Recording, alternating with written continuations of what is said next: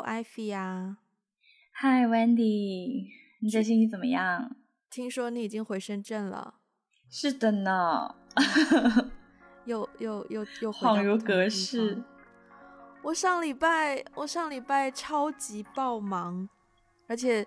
我先不说下礼拜要早上早上三点钟起床去 support 一些 澳洲的时区时间之外，我上个礼拜几乎每天都是早上最晚晚不过八点进公司，然后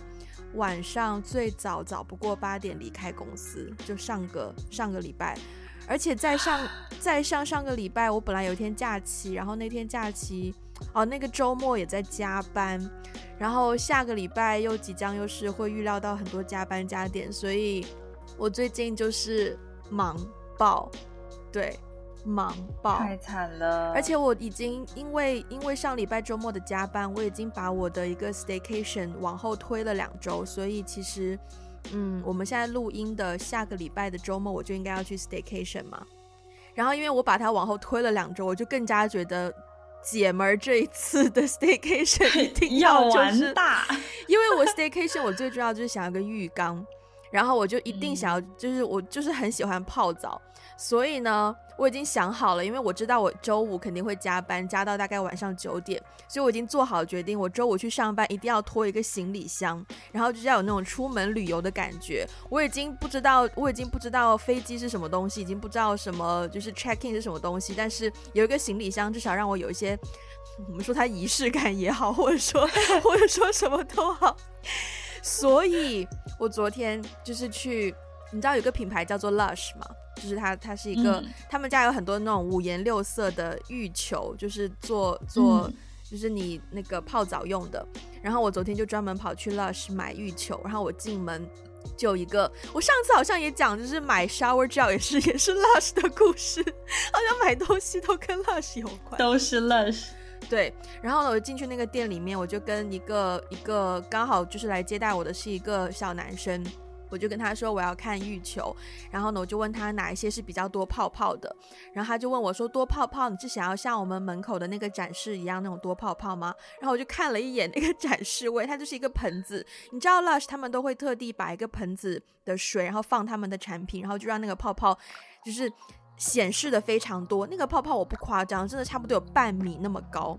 啊，对，就是半米高的泡泡，然后他就指着那边说：“是想要那个那么多吗？”我想说 “yes”，然后我就跟他说没有错，然后他就开始跟我介绍，然后说啊，这个什么，这个是什么豆奶的啦，然后这个是什么薰衣草的啦，然后我都觉得，因为他其实明显他那一个柜位上面有一些就带有一点点圣诞气氛的浴球，但是他都没有跟我介绍，我就觉得。Not exactly what I want，就是没有达到我想要那个标准，然后他就开始继续问我一些更 detail 的，就是说你是否家里的浴缸用还是哪里？我就说酒店。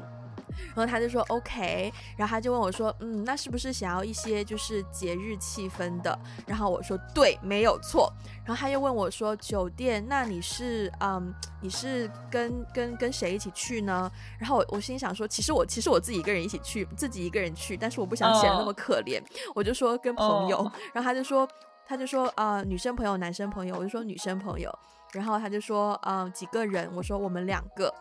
然后呢，他紧接着蹦出来一句话，让我真的是觉得惊为天人。然后呢，哦、他就跟我说，啊、呃，所以可以做作一点。然后我心里想，精辟就是这个词，精辟，我就是要做作，做作，没错。然后我就说。对，然后呢，他就开始跟我介绍礼盒，圣诞礼盒，就一个礼盒里面，他就给我介绍有四种口味，然后每一种是怎么样，怎么怎么样，就想说就是它了。然后我最后就买了四颗沐浴球回来，所以四颗沐浴球是不同味道的吗？不同的，而且就是有的沐浴球它是中间会带有一些，就是你摇一摇会听到里面有一些小装饰物的声音，所以你丢进去就会有不同的。You know 颜色啊，然后因为我之前还有泡过他们家是有那种，就是外表看上去就是一个白色的云朵，可是你泡开之后里面是会有彩虹的颜色出来的，就是天哪，对，是他们家的沐浴球就是做作啊，真的太做作了，我想不到更合适的词来形容，没有更合适的词，真的太做作了，对啊，但是我觉得他想到用做作这个这个词去形容一个沐。就是欲求真的好精辟哦，超精辟。嗯哦，哎，你说到做作这个这个这个词啊，我想到之前我不是有看那个《乘风破浪的姐姐》吗？嗯，然后以前我们形容做作不是都是讲啊这个人很做作，或是这种行为很做作。然后呢，我之前看那个《乘风破浪的姐姐》，然后有一期是黄龄嘛，嗯，她最后要接受那个最后一次接受。个人采访的时候，他的头上就戴了一朵很大的，就是比那个米妮老鼠还要大的一个，就是那个叫什么蝴蝶结吗？我觉得你用一朵也是蛮精辟的。其实是两朵，你知道吗？因为它是两个叶子这么大的，就真的是一朵超级大的蝴蝶结，比他的头还大，大概是比他的头还要大，大概是几个他的头？对，两个吧。OK。就超级大的蝴蝶结就顶在他头上，像一个格格一样，你知道吗.然后，然后当时那个导演就问他说：“嗯、呃，你是特地为了最后一次个人的采访，所以才戴这么大一朵蝴蝶结在头上吗？”然后他就说：“对呀、啊，其实我一开始呢是想把那个蝴蝶结挂在腰间的，可是我觉得好像放上来更加做作，于是我就把它放上来了。”对，然后我当时听到他对于做作这个描述，我也觉得，嗯。有点意思哎，好像还有点小可爱的感觉。我觉得如果是自己讲出来说自己要做作，好像就有一种小自嘲啊，或者是对，就显得比较对，就显得比较直接。但如果是别人去说的话，就会好像现在我不知道，以前好像蛮贬义的“做作”这个词。对，嗯，对，现在好像就，我记得以前如果说到做作的话。我最近还有一个让我，其实那个瞬间我有点不知道怎么形容我的感受，就是呢，啊，uh. 呃，我有一天跟我们我们我们 office 就是我们下去吃饭嘛，然后吃完饭买了买了一些零食上来，然后我老板他是一个，我其实不知道他多少岁，但应该将近五十岁吧的一个一个，我不好意思说人家是大叔，因为因为人家其实非常文质彬彬，就是非常的你知道有仪态的一个人，uh. 对。然后呢，我们就去，uh, 我们就去超市，他就买了一包那个 Cheetos 那个零食。Uh, 你知道 Cheetos 通常我们用手指吃，吃完就是手指上会有很多那个味粉嘛？对。然后你就会直接损手指，把那个味粉损掉，或者是洗手怎么的。然后那一天呢，那一天呢，那个老板就跟我说，他说好像因为他们之前就是要经常操控一些器材还怎么样，然后就为了避免手指沾到那些东西。他们就发现了一个，就是吃 Cheetos，但是又可以比较安、比较干净的方式，就是用筷子去吃。我当时，因为他就马上在我面前开始演绎用筷子吃 Cheetos，可是我当时第一个画面，我真的不知道怎么反应，因为我当时脑海里想到的第一个画面是，我现在想到 Cheetos 一直在分泌口水。我当时想到第一个画面是，曾经有一些女性朋友身边的女性友人，她们就是可能在房间里，就是也不是也没有外人，就是我跟她两个人，大家在宿舍啊，或者是在我们自己住的地方，然后呢，嗯，她就会用筷子吃薯片，嗯，然后我当时就觉得是，是没有任何理由和原因吗？她就因为我觉得像你你老板那个，我觉得他是有一个很。就他穿着西装，然后在公司里面，然后就你知道，可能想要还是有点仪态或怎么样。可是我之前那个经验就是，我跟我跟女生朋友们就是在就大家都穿着睡衣，然后也没有穿 bra 的那种情况，就非常的 casual。然后他就是，嗯，我没有见过他用手手指拿薯片，他吃薯片从来都是用筷子在吃，对。所以我就觉得，同样是用筷子吃这种，你知道食品，然后之为什么之前的那个女生就会让我觉得会联想到做作，可是我看到我的 manager 在这样吃的时候，我又觉得，哎，好像蛮合理的。哎，我觉得你的 manager 这样吃是蛮合理的，是因为可能是因为你一开始讲这个故事的时候，你就讲了说，他有的时候因为要做一些器材的一些操作，因为是他跟我解释的，那个东西对。哦，oh, 所以他给了他自己这样吃法一个理由，对，给了一个铺垫。嗯，我觉得这个铺垫非常重要。但如果真的是毫无理由，如果我就刚刚听你讲的那那个内容，毫无理由的，而且是在非常 casual 的宿舍的环境下用筷子吃薯片，是还就是 OK。再想象一下，就是可能想象你在家里追剧。好吧，你坐在床上或沙发上追剧，嗯、然后你拿着一包薯片，就一定是用手指吃啊！你最多倒在，如果你不想要它散的四处都是，你最多倒在一个盆里面，不是盆，不是盆，最多倒在一个碗，倒在一个碗里，倒这个碗也很奇怪。哦，对啊，你有你有、嗯、你你觉得什么样的行为会让人觉得做作？你知道吗？你刚刚说起这个，我就想到一个非常类似的，嗯嗯，就是我大概约莫十年前吗？还是反正很古早很古早之前，嗯，就有一部拍的挺挺烂的网剧，就是对，他没有在任何电视上播，但他应该就是在互联网上播。然后他讲的是一群在加拿大的超级有钱的呃华人女生。OK，对，就是有一点像现在，就有点像 Crazy Rich Asians 的那种，但是十年前的版本，纸醉金迷。嗯嗯，对对对，非常纸醉金迷。最近 Netflix 不是也有也有一个类似的剧嘛？就是讲在好莱坞一群超有钱的华人，不是还有一个是讲在新加坡一群超有钱的华人吗？是吗？就是反正就是几个，我觉得现在全国各地全世界全球各地有钱的华人。对对，然后其实我看到十十年前那个那个网剧，就是它里面有一个场景，就是一这这这几个超级有钱的家庭都是女孩子啊，然后呢，他们就是去什么游艇啊，然后他们自己家里好像有一个那种城堡之类的，嗯，然后呢就在城堡里面就招待自己的小姐妹，然后就其实也是你你想想，就是也是请朋友来你的家，可是每个人就穿的超级的隆重。嗯、对，然后每个人就超有仪式感，然后到晚上吃饭的时候，竟然有人用吸管喝红酒，原因是，原因是喝红酒的时候，你的牙齿会变红嘛，然后用吸管喝，它就可以绕过牙齿。首先，你的你的。就是唇，嗯、就是就化了妆，你的你的口红，对，口红不会沾到，且你的那个牙齿不会有颜色。嗯、但是当时这一幕 上演了这个戏码的时候，我当时内心是爆炸的。我当时内心是想说，什么东西？就是有那种觉得哇，真的是做作到极点的感觉。我深刻觉得女明星真的给普通人带来很多非常不好的习惯呢，因为用吸管喝饮料或是喝水这种事情在，在在在女明星才会做的吗？在片场是最合理，给女明星来说是最合理的事情，因为你真的不能够就是 mess up 你的你的妆法、你的妆容，所以在。在片场，特别是可能女明星，比如说可能要拍一些比较华丽的海报啊，或怎么样，她的手指甲可能也会弄用的特别长，所以她就会很不方便做很多事情，包括什么绑鞋带呀，或者是可能穿袜子啊，嗯、都要别人去帮。吃薯片啊。对，吃薯片可能也真的是要用筷子啊，然后筷子，而且这个我理解，这个我理解，嗯，我想到了为什么我老板他学到说用筷子去吃东西，是因为也是在片场，因为如果你直接用手去吃的话，你那些粉掉出来，首先很容易弄脏你的服装。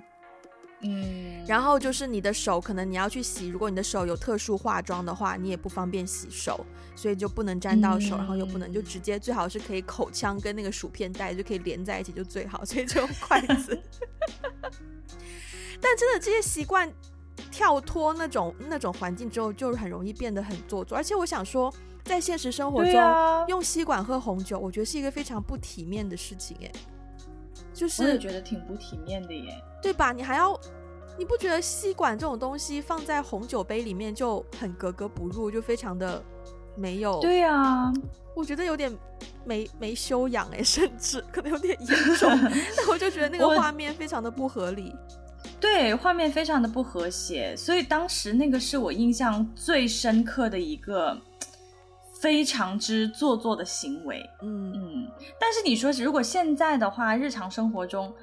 讲真，我以前觉得那种网红啊，街拍 挺做作的。你讲到拍，因为我是，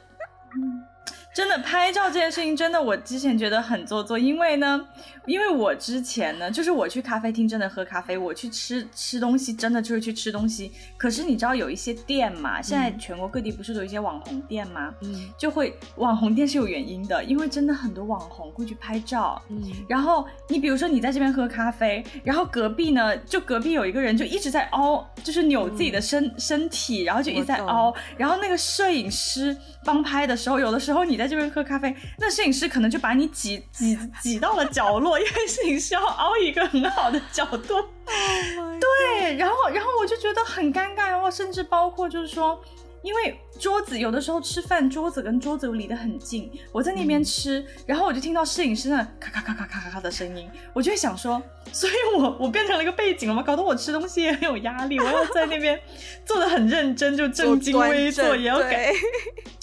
对呀、啊，也要把自己搞得很优雅，然后所以我就觉得，我一直觉得网红街拍超级做作，直到我们开始接了广告以后，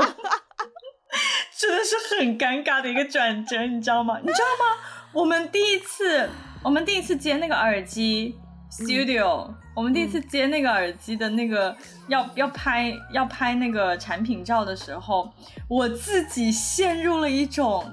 我觉得那个是我人生当中社最社会性死亡的一天，就是我也邀请了一位朋友，然后他是一个非常就是他不是专业摄影师，但是他他拍的很好了，然后我也邀请了一位朋友，请他帮我拍，哇，然后当时的那个咖啡厅里面，我自己就真的是我没有办法表出，就是摆出自然的表情，是因为我成为了我以前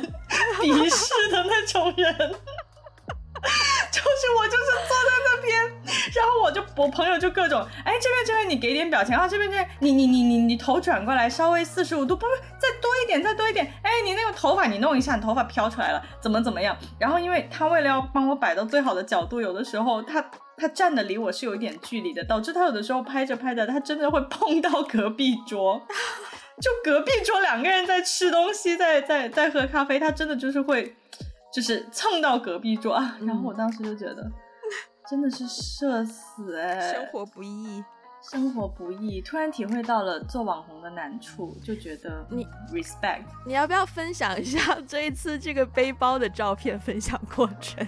啊？拍摄过程，这个背包的拍摄过程真的太有意思了。这背包的拍摄过程是当天。呃，我我也是找了一个就是会拍照的一个朋友，然后跟我一起去拍嘛。嗯、然后，但是其实我当天的那个穿着，呃、嗯，跟那个背包的颜色其实是不太搭的。嗯嗯。然后，所以就怎么拍都拍不出一个很合适的一一一个。配色对，然后也因为我们要到处找咖啡厅，我跟你说，当时我们是在那条咖啡厅，那条街全部都是咖啡厅，嗯、然后那条街是一条网红街，嗯、每一个咖啡厅里面人都巨多无比，嗯，然后呢，怎么拍都拍不到，就是好好好看的，就是合适的场景啊，然后而且我们也找不到有一个咖啡厅的门面或者是咖啡厅的里面跟我的这个衣服和包包颜色是搭配的，嗯，结果。神奇的地方就在于，当我在凹造型摆拍的时候，突然我听到有一个人说：“Ivy，你为什么会在这里？” 然后很神奇的是，我竟然遇到了一个我的朋友。嗯，然后更神奇的是，其实我那个朋友当天穿的衣服更适合那个跟那个背包合照。就更适合拍那个产品照，嗯、因为他衣服的颜色更搭。嗯，哇，然后神奇的地方就在于我这位朋友呢，因为他自己也也 sort of 算是网红嘛，他自己也拍，他自己也拍别人，然后他自己也经常有被拍的经验。嗯，所以呢，他就开始来加入我们这个拍摄的行列，就疯狂的指导我做各种动作，就是就是。哎，你你你你不要你不要这样子，你侧过来，你侧过来，对对对对，哎，你看九十度角，哎，再笑大一点，哎，好好好，完美完美。然后你从这个地方，就是你要从这，你要在这个地方来回来回踱步，就是你要你要在这边来回走动，你假装从那个门啊，你假装推门出来，你要假装哦，然后你出来以后，回去回去回去，再来一次再来一次，因为我们在咖啡厅里面疯狂的假装推门，导致后来老板把门关了。对，然后，然后就是更精彩的是，因为他的衣服不是比较适合跟那个包包合照嘛。嗯。然后后来他实在是看我的衣服，他已经看不下去了，他就说：“你把你的外套脱掉，穿上我的外套。”嗯。结果我穿上他的外套之后，真的整个画面超和谐，跟那个包的画面超和谐。嗯。对，所以在他的精心指导下，我们终于完成了一个。又尴尬，但是又没有那么尴尬的一次产品照，应该大家都没有尴尬，只有你自己一个人在尴尬吧？啊，对对对，没错，只有我自己一个人在尴尬，因为真的在一个人很多的地方拍照，真的超级尴尬。我觉得你的经验已经算好的了，因为我更尴尬的点是在于说，我以前是拍网红的。哦，你是帮别人拍的？对，我以前我是帮别人拍的，就是我就是可以，因为要拿相机要找角度，所以我是可以可能跪在地上，或者是腿张超开，然后就是马步或怎么样，各式各样的，为了找一个好的角度，然后不断的在镜头后面跟被拍者就跟他说什么啊，往这边看，或者是往哪边看，然后可以可以怎么样怎么样，就会指导他。然后呢，嗯、等到我自己要被拍，我就发现完蛋，因为。我好像，首先我身边没有就是这种特别专业的摄影师的朋友，呃，不是说没有，是有，可是我就不好意思找他们帮我拍，因为我总觉得让他们免费做这件事情，我自己过意不去。明白。然后呢，我就我就只好找身边的朋友，然后我尽量就是选好地点，然后选好位置。然后我昨天我昨天去拍那个背包的照片，其实我们是约在一个咖啡店，我们先聊天，然后聊完天之后就在咖啡外咖啡店外面找地方拍嘛。然后拍的时候呢，我真的是全身都在很努力的用做作来掩饰我的尴尬。就你知道，就你你也拍过，就不断的进出门进出门，我就不断的就是对踱步，就是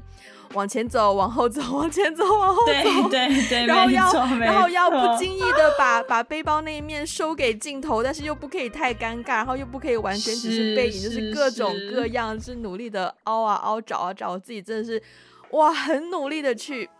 我你知道我很期待我们见面的时候，我们两个互相拍照会怎样？真的，真的，真的，我也很期待，我也很期待。你前面其实提到了一个一个词，我觉得蛮有趣，就是仪式感。虽然说仪式感好像没有被理解为有负面的含义，但你不觉得仪式感跟做作其实有一些是相似的吗？我是这么理解的，就是关于仪式感呢。刚好昨天去一个朋友家吃饭，然后我们才聊起这个事情。嗯，然后对方就说他是那种非常注重实用性的人。对，所以呢，比如说她她跟她老公在家里啊看电影怎么样，她是不会 care 说，呃，要买一个什么香。香薰呐、啊嗯，然后要呃，如果要喝红酒的话，一定要用红酒杯啊，它可能就倒在一般的杯子里面也 OK 啊，怎么怎么样。嗯，然后我们刚好聊到这个话题的时候，我才突然觉得，在这方面我还蛮有仪式感的。就比如说，说喝酒这方面吗？比这个范围要更大。就比如说，有的时候我跟室友在家里，我们会啊、呃、想说，哎，今天很有。就是很想要看一部电影，嗯，对，然后看电影的时候一定是灯要关掉，然后点一些香薰，就是点一些小灯，点一些香薰，嗯，然后倒红酒的话一定要倒在红酒杯。我们家确实是有专门喝红酒的杯，有专门喝白葡萄酒的杯，有专门喝 rosé 的杯，有专门喝威士忌的杯，有专门喝啤酒的杯。我不觉得，我不觉得，就是。就是这些所有的东西，就是什么酒倒在什么杯里面，然后什么蜡烛、香薰什么的点上，然后灯关上，看电影才可以开始看电影。就是对我来说，仪式感会给我带来很大的愉悦。嗯，所以如果没有做这些，直接看电影，我进不去。哎，就是我的我的我的心情，我会我会进不去。嗯，然后所以我在想。嗯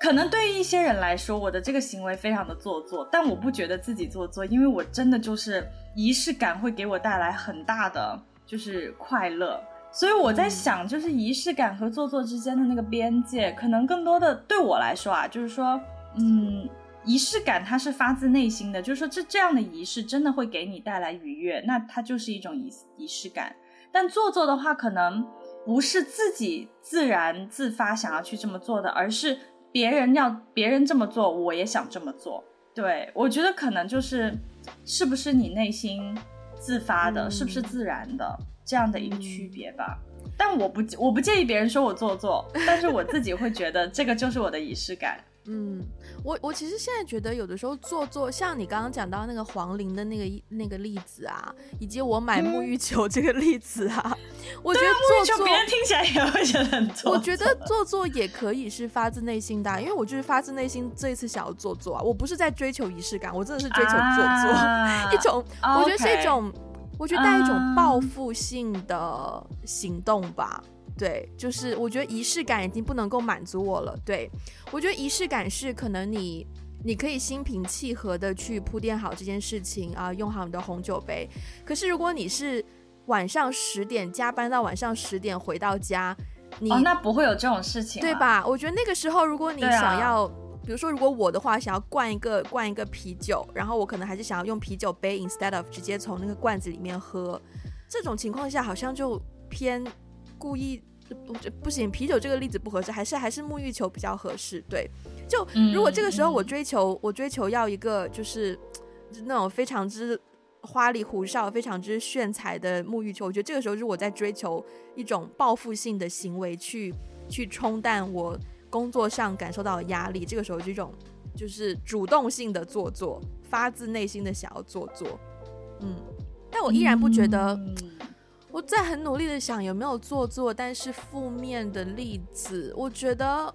想到负面，包括你刚刚讲到那个，就是可能看到别人这样做，所以自己也做。我想到另一个词是作，嗯，我记得我们之前好像有一个听众，是听众还是听众的妈妈？其实是听众的妈妈啊，不是不是是。我们的听众好像是一个，就是小小女生，十来岁吧，应该是一个小女生。Teenager. 然后她是一个，对，她是一个 teenager。然后她应该是个华裔，嗯。嗯，然后后来他听了我们节目之后，就会说一些，嗯，中文中文的一些像类似“作”这样的词汇。然后后来呢，就吸引了他妈妈的注意力，他妈妈也开始听我们的节目。对，所以我记得。之前我们就是是这位妈妈嘛，给我们来信说，呃，希望我们可以有机会讲一讲“作”这个概念。嗯嗯嗯，作，我发现“作”的含义好像蛮广的耶，好像它可以是一个形容词，就说有一些人很作啊，他他做事情是这样子，他超作的，会这样讲吗？会，嗯，会这样讲。嗯，好，很神奇，就是你刚刚你刚刚突然提到作，就是以前我们说做作的时候，好像是一个蛮负面的词，但是现在大家说做作，好像已经没有那么负面了，甚至还有点小可爱，就尤其是自己说自己做作，其实是带着那种自嘲小可爱。然后如果你说别人做作的话，好像听起来也没有觉得，至少没有以前听的那么负面。嗯，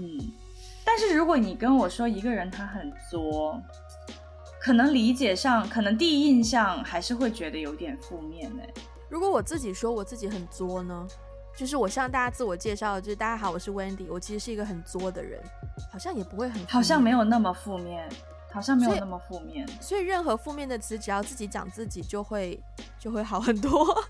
减少那个负面，我觉得会，我觉得会说明就是你 aware of 的感觉，对对，对，是只是自嘲的感觉。嗯，那你怎么理解作呢？我我我就觉得作，因为有它有很多种用法，但我我觉得，如果是我们常常很多人就是认定它是一个贬义的用法的话，就是有一种。自作孽不可活的感觉，就是因为你，我觉得那个后果、啊、有一点，有一点，对吧？就我觉得那个后果是包含在这个、呃、这个词当中的。就是如果说一个人作，呃，或者是说我们在聊、在讨论某一件事情当中某一个人的做法，然后就会说都是因为你作啊，就会觉得是，呃，我们现在的这种很不好的处境都是因为你当初做的孽，然后才导致我们现在有这种后果。但我还有一个，我印象中这是这我不我不确定这是不是我家乡就是甘肃那边会用的用词，有一个词我们叫做作妖，就是妖魔鬼怪的妖。嗯嗯嗯、然后作妖也是形容说可能就一个人，因为他就是嗯可能想太多，或者是有一些不必要的行为，然后导致后果变得非常的复杂，然后常常都是一些人际关系当中的后果，就可能他他当时有一个什么。嗯，什么秘密或者是什么事情，然后散布消息散布太多，或是没有及时跟别人讲，可能说什么啊，你不要跟谁谁说啊，可是自己又跟很多人讲这样子，然后最后就变成大家就是很多消息混乱，然后就导致这个人就被就被谴责，然后就会说哎呀作妖啊那个人。就这样子，所以好像作妖我们也会用啦，哦是吗？嗯，不只是你们那边啊，我觉得作妖大家就是普遍是一个大家会使用的词，但你们的概念是什么？嗯，我觉得作妖可能更多的跟跟作其实也差不太多，嗯、只不过加了个妖字，就显得好像更带有一种调侃的色彩。嗯，哦，就作的跟妖怪似的。嗯，对，嗯、对，对啊。那你自己呢？你自己有就是你你自己有被别人说过你作的时候吗？或者是你认为自己是个作的人？我也是很努力的想，首先我。我我 overall 我不会觉得我我作，我很难作，因为不好意思，我做的每一个决定和做的每一件事情都是有它其中的动机，好吗？就是我不会觉得我是一个作的人，但是会有，嗯，可能唯一会有的情形就是一种叫做聪明反被聪明误吧。我觉得这个时候我可能会用作来稍微调侃一下自己，比如说曾经有一次。啊这个事情我好像讲过，是曾经有一次，呃，当时我还在念研究生，然后我那天下课，我下课比较早，我就去找我另外朋友他们下课去等他，然后呢，去到他的教室里面呢，他们那个教室应该本身是一个可能排戏用的排练室或是舞蹈教室，然后就它背后有一块很大的窗帘就遮住嘛。然后我就很担心，说那个窗帘是不是一块玻璃隔着隔壁的教室？然后我很怕隔壁还没有下课，只有只有他们下课，所以我就很想要去，呃，去看一下那个玻璃那个窗帘后面是什么。所以我就很谨慎的走过去，想说慢慢慢慢打开那个窗帘，不要被不要被教室另一边发现。因为如果真的是透明的，那我直接一打开窗帘，一个人的脸出现在他们老师的身后，不就很尴尬吗？对。然后我就慢慢走过去，就慢慢慢慢慢慢慢慢掀开那个帘子。结果那个帘子一掀开，我发现有一个人有一双眼就直接看着我，我当时吓傻，直接把那个窗帘马上关上。天哪！然后后来仔细一想，哎，不对，那是个镜子。我刚看到是我自己，然后我整个就爆笑，想说就我作啊，就那么小心翼翼的去去开那个帘子干嘛？干嘛不不先问一下别人那是什么帘子，就自己跑过去，就觉得是作。嗯啊，但其实还有另外一种，我觉得是我们拍电影的同学或是朋友可能会遇到的情况，就是如果你自己又是编剧，然后你自己又是导演以及制片人的话，你自己写出来的东西你要自己去执行。所以你写的时候可能没有意识到说这个东西是很难执行的，但是当你去到那个执行的角色的时候，才发现原来它这么的困难。我的一个例子就是我我那时候拍短片，我写了有一个镜，我写了一我写了一场戏，就是要。男主角教那个女主女主角要怎么煎怎么煎太阳蛋，就其实很简单一件事情，对吧？因为我那段时间也经常自己煎蛋，嗯、我就我就觉得很理所当然，很简单，就是就是先黄油啊，然后那个蛋打进去，然后就放着啊，就就这么简单而已。嗯。嗯，可是呢，我没有我没有想到一件事，就是我我拍戏的那个男主角呢，他就是比较少下厨，几乎不下厨，不会煎蛋。对，然后我那一天不是不会煎蛋，是不会打蛋。所以，哦，oh. 对，所以我那天拍那个就是打蛋的特写，然后就其实都不太看到他的手，呃，不太看到那个锅子外面太多的东西，不太看到他本人，就只看得到他的手。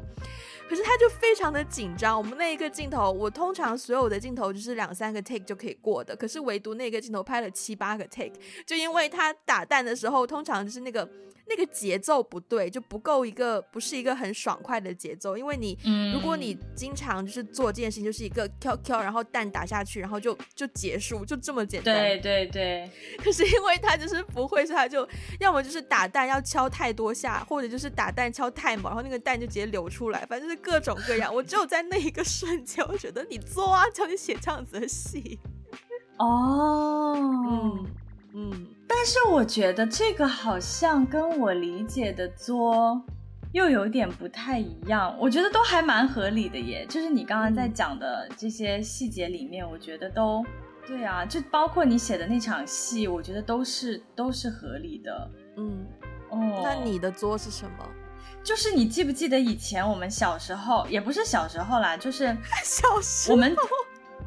天哪！我们二十多岁的时候，对，我们二十多岁的时候，就是你知道，大家聊起“作”这个这个字是会有一些地域特征的。我印象当中啊，就真的是大家会说起哪里哪里的女生，哪里哪里的男生很作。哦，是哦，嗯，对，哪里我就不说了，就是。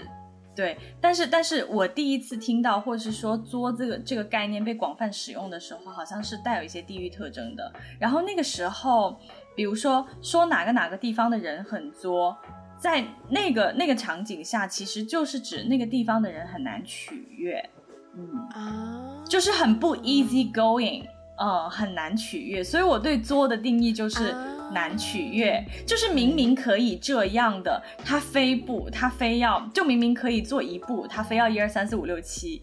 呃所以这个可能是我对我对作的一个理解。你记不记得我们以前就很早很早的一期节目里面，就是聊过女生该不该主动嘛？嗯。那期节目里面，我们就讨论过作啊。我们好像聊过，就是什么欲擒故纵啊，就或者就是收到信息一定要隔两三个小时才回啊，这种就蛮作的。这种就蛮作的，对，我也觉得这种就蛮作的。对，所以就是我我觉得作 your heart 就比较作。对对，作对对对对，就是故意要 play some trick 去怎么怎么样，嗯。哦，我觉得如果是讲到感情的话，就好像蛮容易想到一些作的例子，嗯，因为太多人聊感情，想到一些什么吗？因为太多人给感情的建议啊，就在各式各样的，就是可能综艺节目啊、影视剧啊，都会听到，就说什么，就比如说，如果是美剧里面的话，可能。假设说两个人可能啊、今天晚上相遇了，然后第二，但是又要了电话，然后第二天要不要要不要主动打电话啊，或者是呃，或者是打电话要不要接呀、啊，或者是呃，要不要约出来呀、啊？就是我们好像接受到很多一些所谓的规规则或是规律，就是。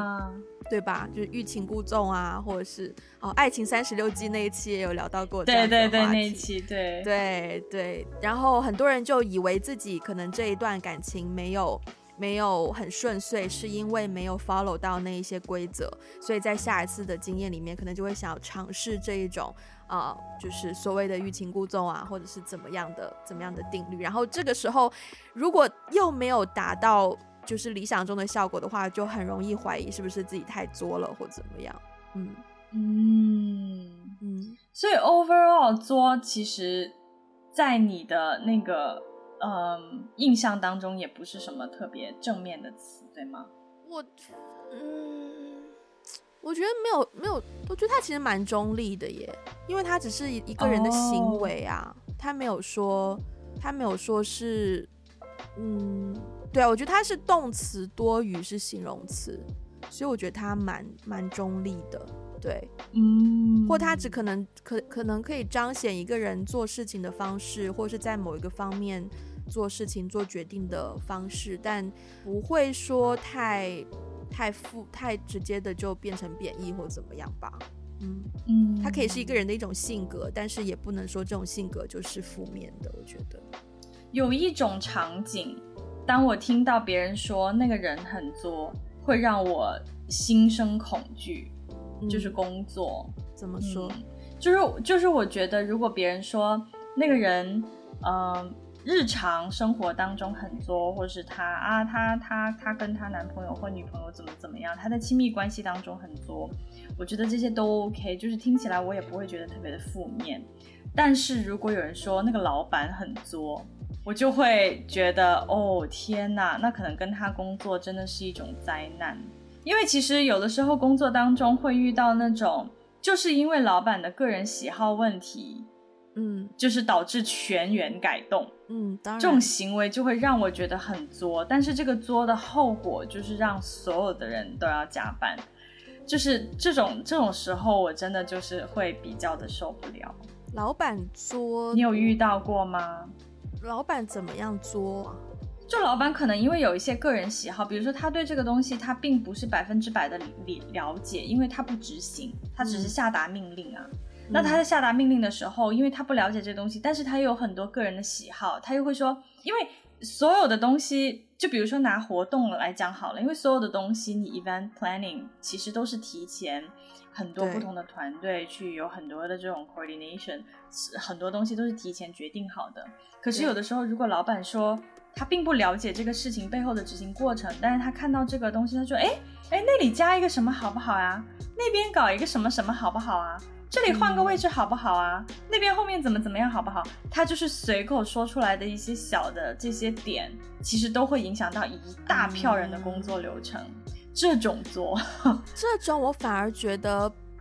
我觉得我这种我反而觉得不是老板做，我觉得老板。嗯，我我不说老板吧，就可能说在一个团队里面的算是头或是 head，嗯，就是 lead 这样的一个角色。嗯，其实他第一他有权利，并且我觉得这也是他的工作职责范围之一，就是提出呃提出他的想法给到下面的人去执行。嗯然后也是提出他的喜好，因为虽然我们很难分辨说他的喜好到底是他个人的喜好，还是他针对这个工作的喜好，但我觉得他是有权利去不断的提出新的 idea 的。但这种场景下，我常常觉得作的人是老板下面的第一号人，就是那一个连接老板跟执行团队的人。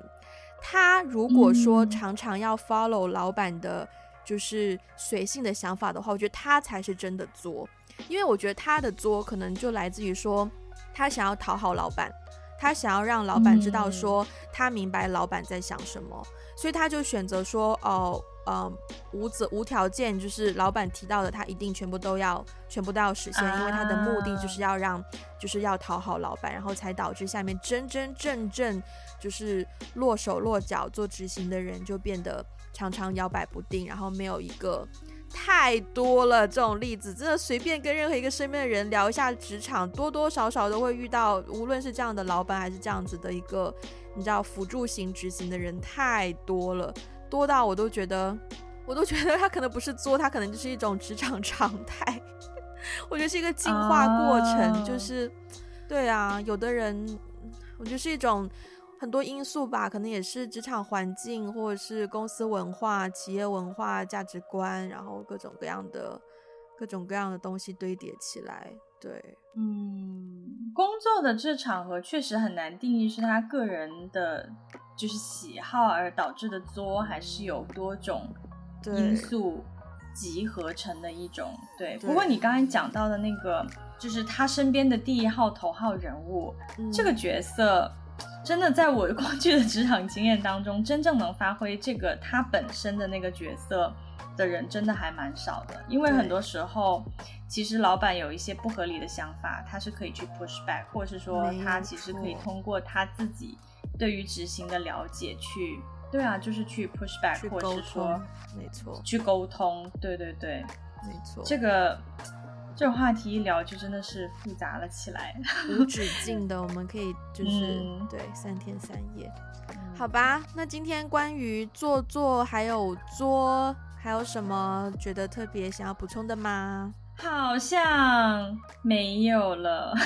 那就祝那就祝 Wendy Staycation 可以足够做作的去使用使用那个足够做作的沐浴球吧。祝大家祝大家，如果自己想要做作，然后觉得做作让自己开心，就做作吧，无所谓哟。那我们今天节目就到这边。如果喜欢我们的话，欢迎分享给你身边的人，也不要忘记在 Apple Podcast 给一个五星的评分以及留下你的评论。如果想要我们中文的 transcript 逐字稿的话呢，可以去 Patreon 还有爱发电看看，选择你的套餐。然后如果想要实质性支持我们的话，也可以去这两个平台哟。然后呃，我们的 social media 啊、呃，微博、Instagram、Facebook 都有在持续更新当中，希望大家可以去那边跟我们互动。然后如果想要加入我们的听众群，也可以在那边。告诉我们哟，那我们今天就这样啦，下次再见，拜拜，拜拜。